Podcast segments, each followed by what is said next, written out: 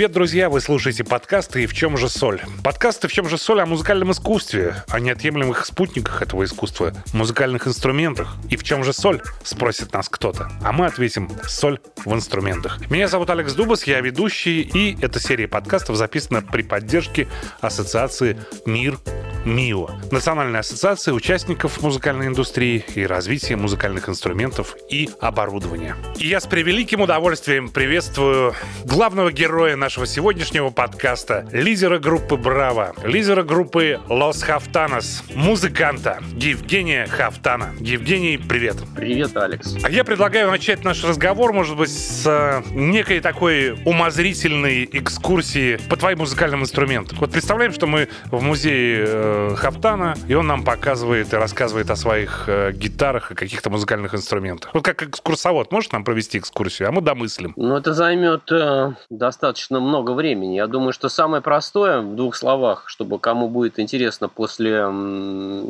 после нашего разговора посмотреть и даже послушать, потому что у меня есть, у меня есть сайт, это не сайт группы, это мой личный сайт, больше как музыканта, и там есть, э, он называется haftan.com, и там есть все гитары, собственно говоря, все усилители основные, чем я пользуюсь, и там э, можно ага. послушать, залезть туда. Есть ссылки на YouTube, и есть рассказы про эти гитары, и есть звук их. Угу. Это, наверное, будет содержательно, нежели сейчас э, мы углубимся и будем сейчас там, это займет очень много времени. Подожди, техника в наших руках. Я вот зашел на haftan.com, угу. зашел. Куда мне дальше? Галерея, наверное, или что? Фото, видео? Раздел гитаромания такой есть, должен быть. Я, я, я вот объясню слушателям, не гитаромания, а гитаромания. Гитаромания это секретный раздел на сайте haftan.com. Вот, и там все есть. Там есть разделы по, по фирмам. А, а где они все хранятся, Евгений? В разных местах секретных. Ты хочешь пароли явки? Сейчас мы геолокацию выдадим.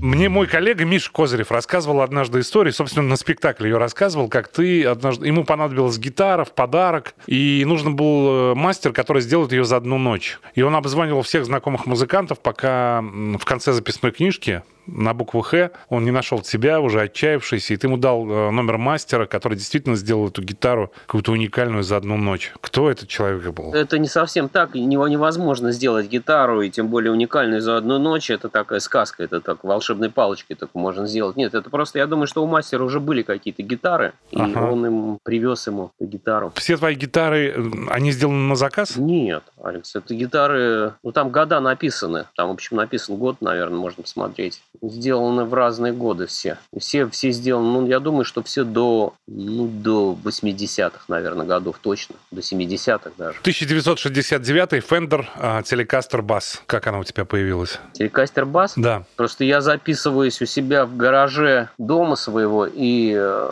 я на бас-гитаре не играю. А иногда приходится делать какие-то вещи, и поскольку я сам не бас-гитарист, но и бас-гитары у меня не было, я решил, что надо иметь одну на всякий случай, если приедет бас-гитарист без инструмента. Вот так появилось. У меня, кстати, их, по-моему, три штуки этих бас-гитары теперь разных есть. Вот это какая красивая. 67-й э, Gibson ES-335. Ну, самый красивый инструмент это Хакстром, это шведская гитара. Я считаю, они самые красивые гитары делали 60-е до 70-х годов, где-то до конца 60-х, такие блестящие, перламутровые, так если оценивать их визуально. Слушай, ну это, мне кажется, как раз и связано с эстетикой группы Браво, ведь это же время тех самых э, автомобилей э, Жук, э, Весп, а вот такие пока, кофемолок, чего угодно. Это же, правда, действительно невероятно красиво, вот эти формы. Это было время само по себе красивое, эстетика была такая, поэтому и, соответственно, все эти вот формы, эти все гитар не изменились до сих пор, классические формы форма, это удивительно. Также это как автомобиль Porsche, то есть он не извинился там, да, Porsche Carrera, он так выглядит точно так же, как он выглядел там, не знаю, 20-30 лет назад. И я, когда я вижу современные формы гитар, какие-то эксперименты, то есть вот меня прям просто это начинает дико бесить, потому что вообще я считаю, что это просто уродство какое-то. Изменять форму гитары, классические там Fender, Gibson. Угу.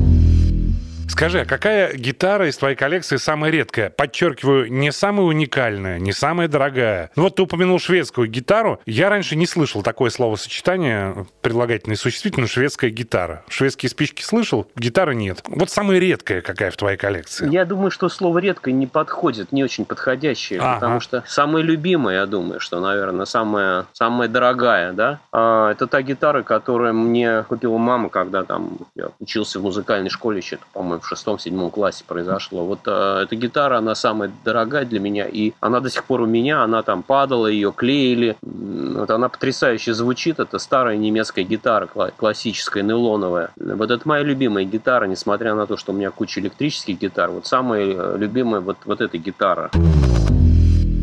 В исполнительстве на гитаре для различных стилей используются разные струны. Нейлоновые струны предназначены для исполнения классической и фолк-музыки, стальные – для рока и других современных стилей. Нейлоновые струны звучат мягче, но хуже держат строй, чем остальные аналоги.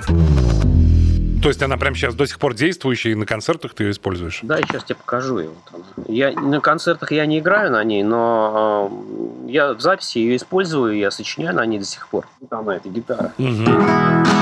Красивая какая такая она. Слушай, прозвучало как э, начало какого-то блокбастера, саундтрека к хорошему фильму. Спасибо тебе за пас по поводу музыкальной школы. Скажи, пожалуйста, вот э, школа классическая, а когда у тебя начались э, эксперименты с этим инструментом, с гитарой? И помогла ли как-то вот в этом музыкальная школа в овладении мастерством? Я пошел в музыкальную школу достаточно поздно, потому что обычно там все, все дети идут первый класс, второй, третий класс, а у меня уже было такое какое-то осознанное желание, это в классе в пятом, шестом мне захотелось, это было уже очень поздно, потому что я был самый старый из всех э, в музыкальной школе. И я пошел и поступил вместе со своим братом э, в эту музыкальную школу. Тогда это стоило какие-то смешные деньги. И ходил туда на занятия в то время, когда все мои там сверстники, они смеялись надо мной, гоняли там на мотоциклах, стреляли по голубям и варили свинец за гаражами. А, а мне почему-то захотелось играть на гитаре, и то есть я буквально там, наверное, за первое какое-то обучение я уже выучил там. В общем, у меня была цель сыграть там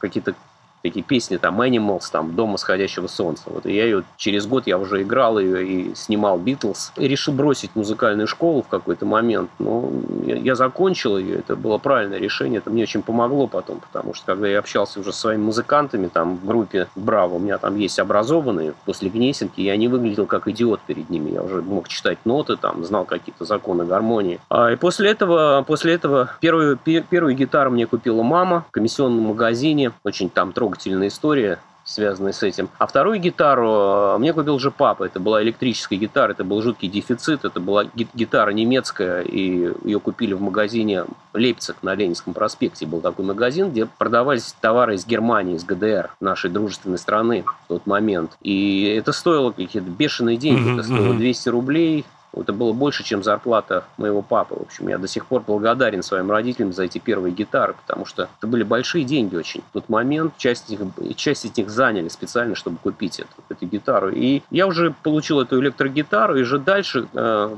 я уже таскался по всем вот джекам, по всем клубам, которые были вокруг моего района Кузьминки, где я провел свое юношество. Искал группы, в которых можно было бы сыграть. То есть я просто приходил с этой гитарой. Ага. Это был очень важный аргумент. А своя электрическая гитара, да еще немецкая, это был очень важный аргумент тогда вообще в формировании групп. Тогда группы формировались по признаку, у кого хорошие инструменты, это считался очень вот важный музыкант в группе. Да, я да, ходил да. по этим жекам, по этим клубам, и нигде меня не брали. И тогда решил, думаю, может быть, мы сделаем это в школе, попробуем, в своей школе. И вот и Значит, мы взяли одноклассника своего. Э, мой ближайший друг, он бросил катать, гонять на этих мотоциклах. Вот он стал э, учиться играть на бас-гитаре, мой лучший друг школьный. А еще наш третий приятель, он спортсмен был, и он тоже решил заниматься ударными. Эти ударные мы брали в ЖЭКе, который находился в расстоянии, на расстоянии около километра от школы. Мы каждый раз брали эти ударные от, от, из этого ЖЭКа, приносили в школу, а потом уносили. Кто знает, из, из, из скольких частей состоит ударная установка, они меня поймут. То есть там было, по крайней мере, там... И то есть нам вот в этом помогали наши друзья, естественно. То есть вот такая вот делегация каждый раз до там 10 человек с этими барабанами, с тарелками, туда и обратно мы их таскали.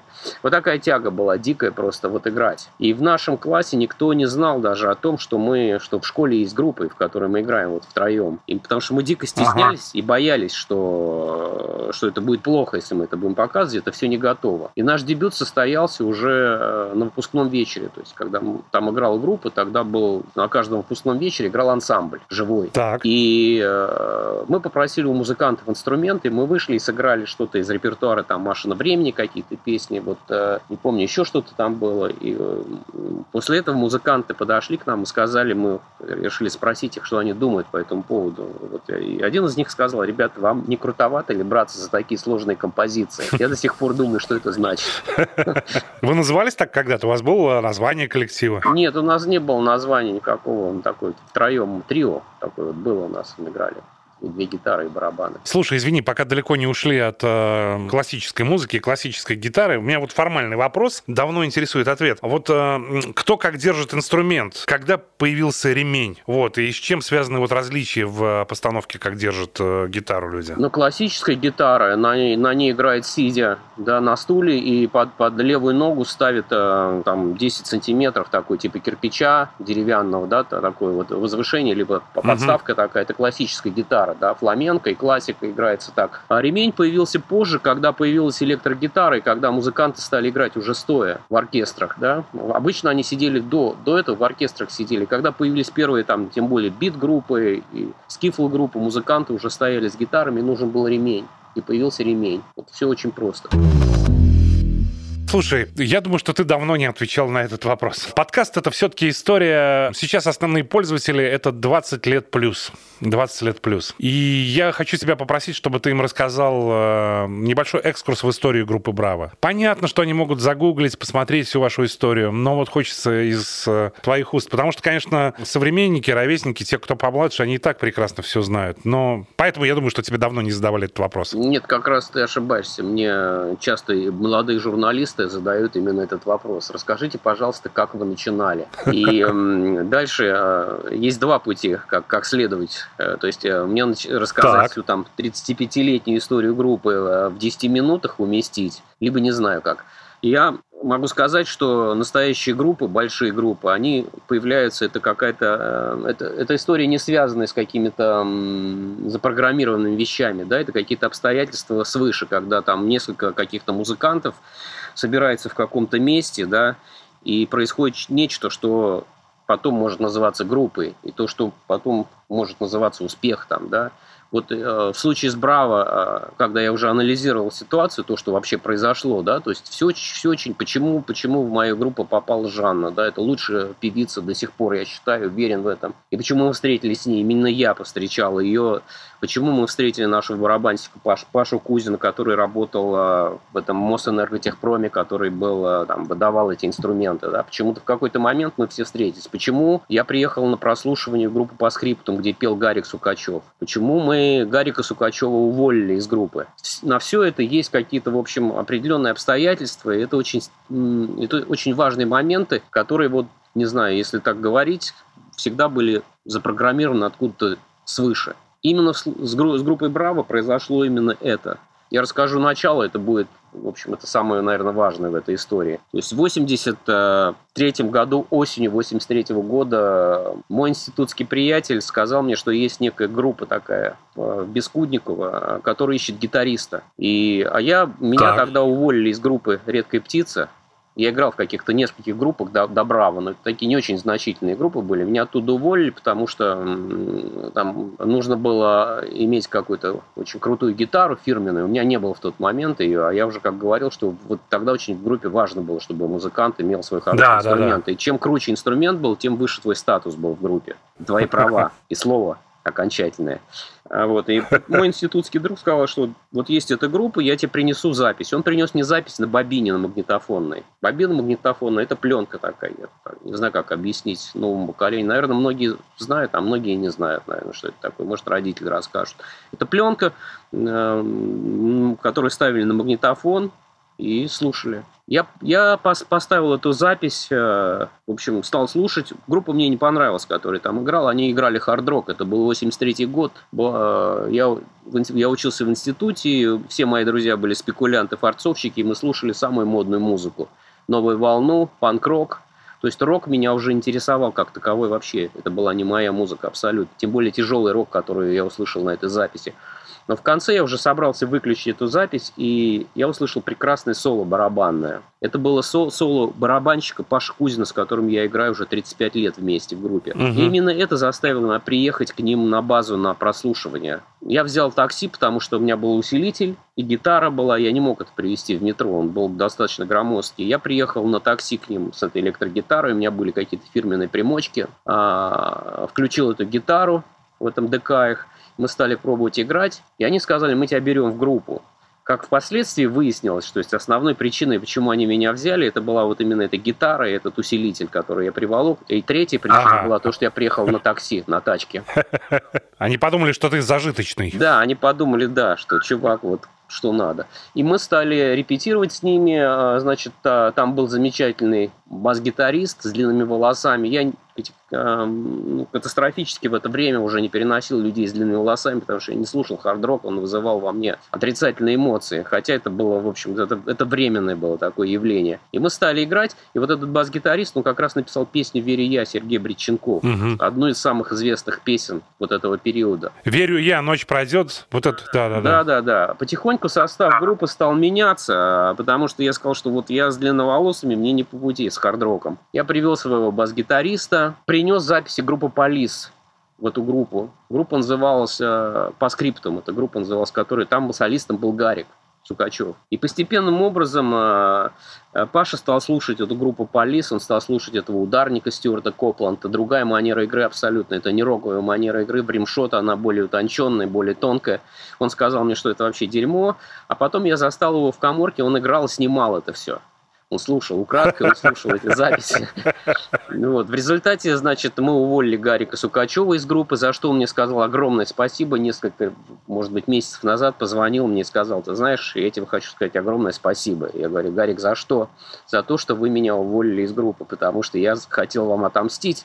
И поэтому, если бы меня не уволили, не было бы ни группы там Бригада да, С, да, не да. было бы Чудесная Сукачева. История. Из, из этой мести вот родилась группа там, Бригада С. А, вот, вот таким образом. Дальше, дальше мы стали искать солиста и м, пробовали разных там людей. И в какой-то момент э, в Москве существовала такая группа литературное объединение, группа Мухомора такое, литературное объединение. Это такой был арт артхаусное такое объединение. Там были художники, музыканты, поэты. В общем, интересная такая группировка. А, и э, я э, общался с одним парнем из, из них, из этих мухоморов. Он сказал, что вот у нас есть э, девушка, которая очень круто поет, как мне кажется. Может быть, вам попробовать ее. И он дал ей мой телефон. Девушку звали в тот момент Ивона Андерс. Потом она оказалась Жанной Агузаровой.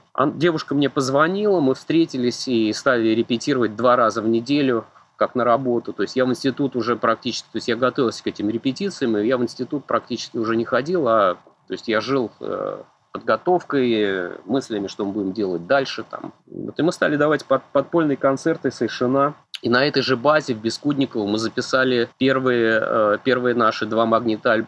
Первый магнит-альбом, один был сначала записан, который, кстати, вышел на кассете, на компакт-кассете, на CD, на виниле.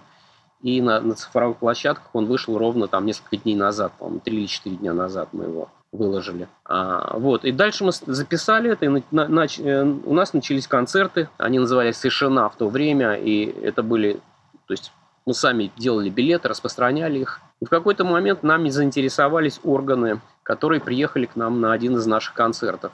Вернее, концертов было два. А вот скажи мне, из, извини, вклинюсь в монолог, а почему они вами заинтересовались? Вы, э, потому что сейчас из нашего времени группа Браво выглядит просто милыми, безобидными, молодыми, стильными людьми, которые вообще не трогали каких-то, э, не затрагивали социальные вопросы. Мы были, э, ведь и существует два варианта, как бы ну, можно там звать на баррикады, кричать. А есть вариант, мы были протестом по, по своей сути, потому что мы выглядели не так, как выглядели все. Да, это вызывало дикое раздражение. А людям из э, органов, да, там нами занималось две инстанции, Петровка 38 и Лубянка занималась. Лубянка, люди, ну, следователь с Лубянкой, но вообще не мог понять, про что эти песни. Почему мы поем эти песни? Кошкам плевать на разные бумажки. В общем, в то время это звучало дико вызывающе. То, как мы выглядим, и третье, что мы давали концерты, которые, в общем, были...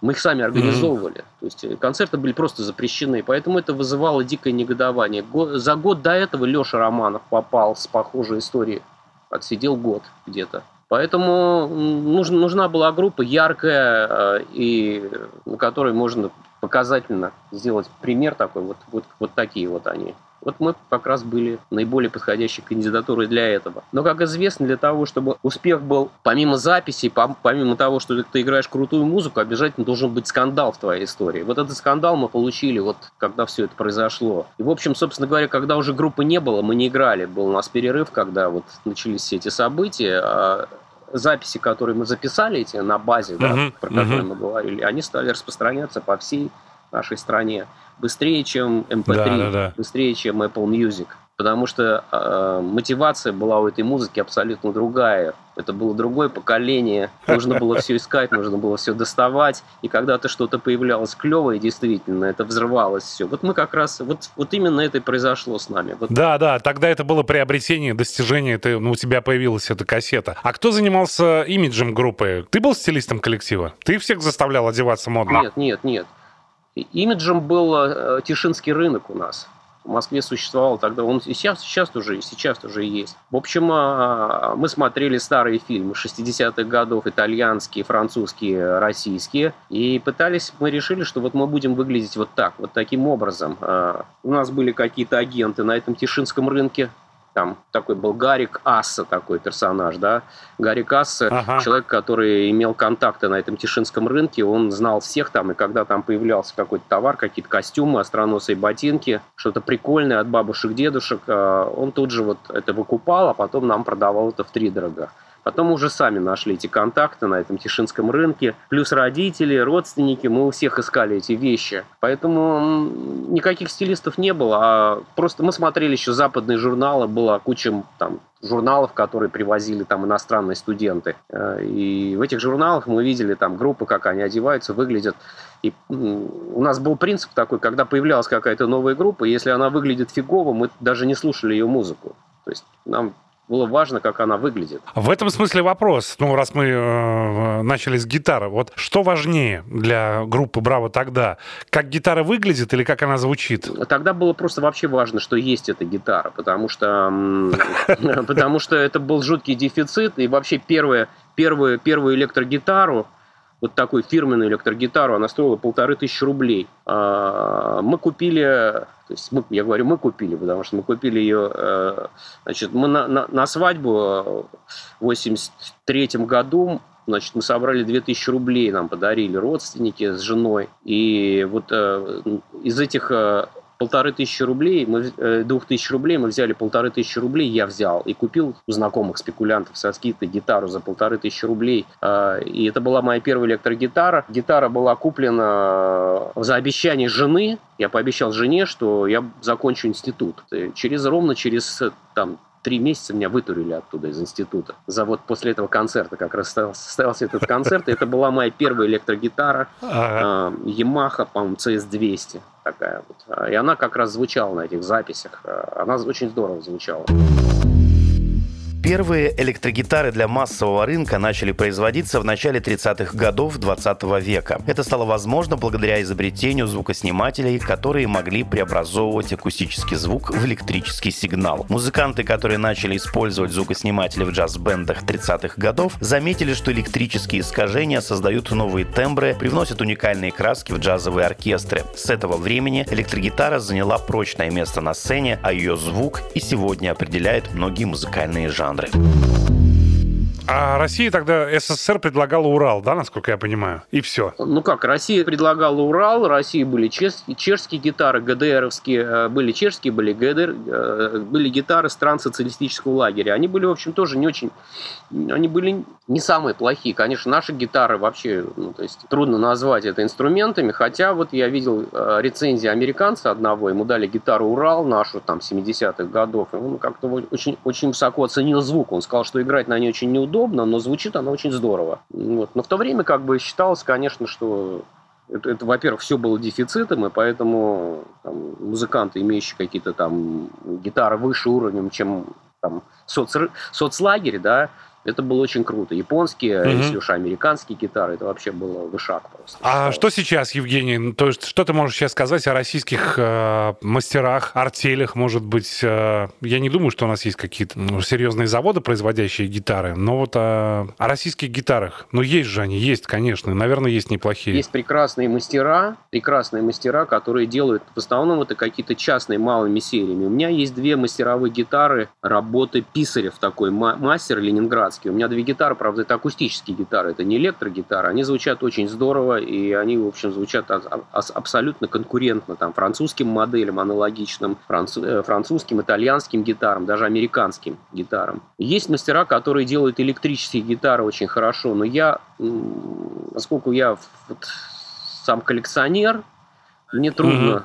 вот э, осознать это, да, и и зачем, если есть вот если есть... Причем они достаточно дорого стоят, если это мастеровые гитары отечественных мастеров, они стоят сопоставимо. Они, конечно, не так дорого, как какие-то ретро-гитары старые, там, винтажные гитары. Но поэтому я пока в руках не держал. Я держал хорошие гитары, но гитары, которые чтобы звучали вот просто на, на, на этом уровне, я не, а... не слышал таких инструментов. Ну, наверное, наверняка есть. Вот что касается классических гитар, да, акустических гитар, есть очень хорошие мастера.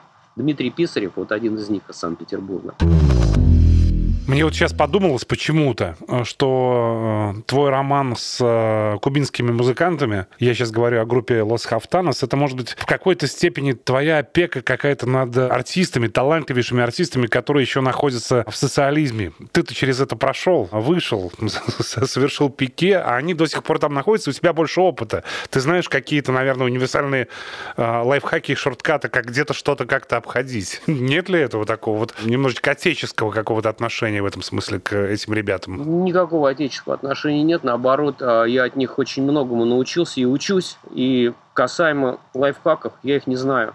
Серьезно, я тем более в нынешней ситуации, когда все тотально изменилось, то есть я понимал то, что происходит, ну, может быть, там еще лет 15 назад, там 10 лет назад, но сейчас, э, то есть эта индустрия настолько изменилась и поменялась, и законы ее развития совершенно другие – Хотя, в принципе, ну, они, конечно, классические, да, это классика. Поэтому я думаю, что я, я, я, я не знаю, как это делать. Я знаю, как сочинять музыку, знаю, как играть, я знаю, как ее записать, какой-то опыт у меня есть, а вот э, как она начинает дальше жить, это уже от меня не зависит, что дальше происходит. Ну, я скорее о том, что там есть да, легендарные Бойная Виста Social Club, эти музыканты, ты их действительно, правда, можешь э, встретить на улицах Гаваны, в этих троллейбусах, э, в этом барчике, они там будут играть, а это же ровно твоя история, когда ты вдруг мог позволить себе редко поехать на такси, потому что у тебя тяжелые инструменты, а вообще-то твои выступления можно было увидеть где... Я про это скорее. Как в этом отношении мы можем позволить себе сделать запись, потому что очень важен звук сейчас. Мы можем сделать, позволить себе сделать запись. То есть вот этот альбом, который сейчас у нас вышел с Лос Хафтанос, то есть мы делали его в трех странах. Он делался, он делался, значит, в Москве, он делался в Лос-Анджелесе, и он делался в Сан-Паулу, в Бразилии. То есть вот э, сейчас есть эта возможность. Конечно, тогда у меня такой возможности не было. Я думаю, что если бы у Браво была бы тогда возможность записываться и делать продакшн там в Америке там, или в Англии, наверное, может быть, результаты были бы, может быть, еще больше и лучше. Качество звука. Хотя кто знает. Это э, альбом, записанный, в, собственно, уже в ну, нынешних э, реалиях, в 2020 году, да? То есть э, все дистанционно. Ты говоришь про Лос Хафтанос? Да, да, да. Да, Лос Хафтанос, он, он, нет, он, мы начали его записывать где-то может быть, полтора года назад, да, но он вышел, вот релиз его был там месяц назад. Что ты делал в 2020 году? Что вы делали с группой Браво? А мы ничего не делали, потому что когда все, э, то есть все началось, то есть мы отыграли какие-то концерты там, их было какое-то количество концертов, а потом все вот это началось. Это все, по-моему, началось, я не помню, там, может быть, в феврале, может быть, поэтому мы ничего не успели. Мы, мы сидели. Сидели, ждали у моря погоду. Но были же выступления в Зуме где-то там, я не знаю? Нет, у нас не было никаких выступлений. Мы с Браво этого вообще не делали, мы отказались сразу. То есть, когда начался вот этот бум всех этих зумов, онлайн-концертов, мы отказались. Я сказал, что в общем, у нас есть прекрасно сделанный концерт а в YouTube, его можно посмотреть, и это мало чем отличается от того, что мы сделаем в Zoom. Только будет хуже качеством, потому что мы не сможем сделать такой звук, который мы сделали на концерте, продакшн.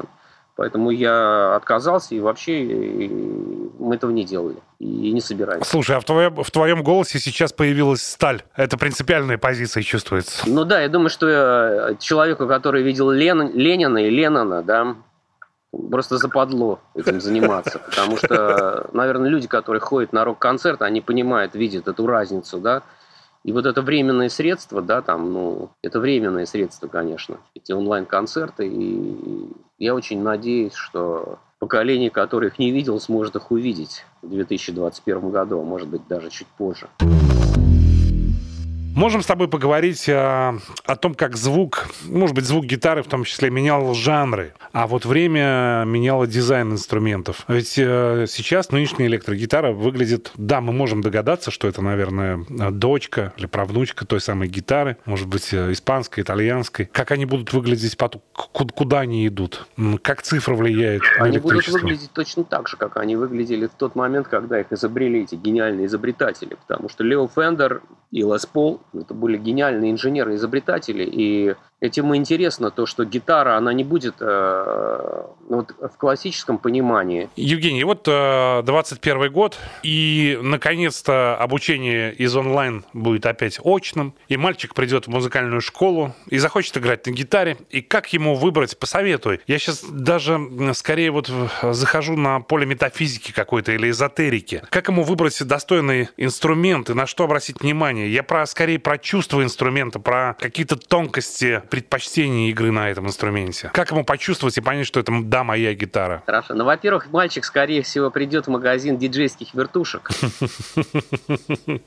Это ретро-мальчик будет. А если, если мальчик будет ретро, если папа у мальчика будет слушать э, хорошую музыку, и друзья будут э, слушать хорошую музыку, то мальчик, скорее всего, придет, э, да, захочет купить гитару вернее, там, с родителями он придет, да, и, скорее всего, он купит какую-нибудь фигню первый раз, потому что для того, чтобы понимать тот инструмент, который ты хочешь купить, нужно сначала поиграть на вот, э, том инструменте, вообще на любом на каком-то инструменте, и только через эм, год может быть, этот мальчик поймет, какую гитару он хочет, потому что сразу, сразу никогда ты не будешь знать то, чего тебе нужно, потому что ну, нужно время, нужно какой-то опыт, ты должен научиться играть, ты должен не бросить в течение этого года или первых, первой недели хотя бы, продолжать играть на гитаре. Это такой очень слож, сложный, непростой процесс. Поэтому первая гитара, скорее всего, она у всех всегда очень фиговая. Вот я читаю интервью всех там своих героев, там, гитарных, да, там, каких-то музыкантов, вот редко у кого она была хорошая.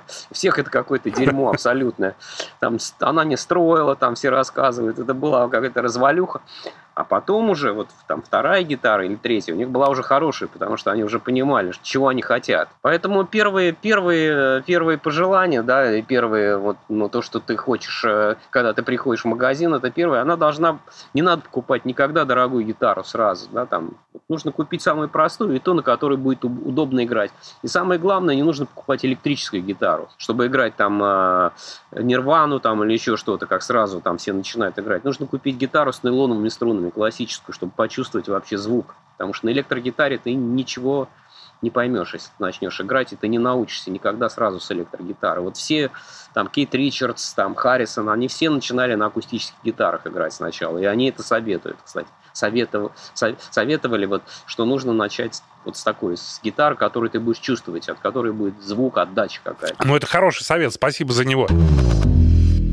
Давно хотел задать э, кому-то вопрос, и мне кажется, на него можешь ты ответить.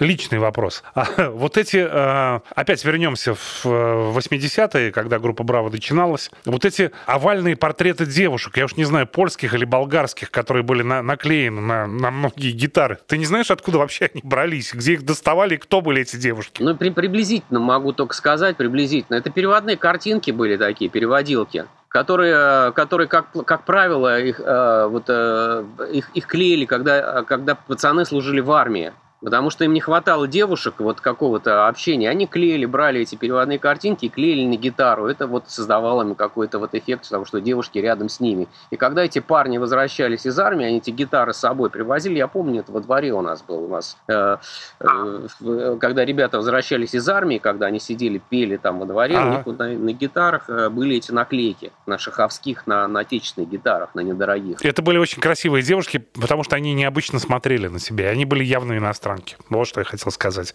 Да, точно, точно, точно. Это были, наши переводилки были не отечественные, это были импортные. Дефицит. Давай на девушках и остановимся. Нам осталось э, высказать пожелания друг другу в Новый год. Я позволю себе от, от имени слушателей подкаста. Я желаю группе Браво и группе Лос Хафтанос э, концертов. Оторвитесь, пожалуйста, за два года. Э, за, за этот год простое. И пусть все уже откроется. Пусть у вас будет много концертов хороших, ярких, интересных, мощных и новых песен, разумеется, новых песен. Вот это... А, еще знаешь что? Еще, еще почему-то мне никогда в голову не приходило у Санта-Клауса, у Деда Мороза просить денег. Ну, как-то так, ну, не было особой. А сейчас я хочу попросить денег и для вас тоже. Спасибо, спасибо, Алекс.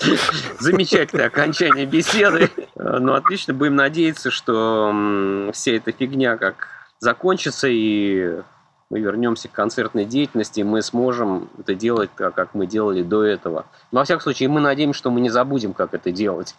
Потому что если это продолжится еще там какое-то количество времени, мы будем с трудом вспоминать аккорды своих песен и восстанавливать все это. С Новым годом, с новым счастьем, с новой музыкой. Спасибо. Удачи. В нашем подкасте гостил Евгений Хафтан, лидер группы «Браво», лидер группы «Лос Хафтанес».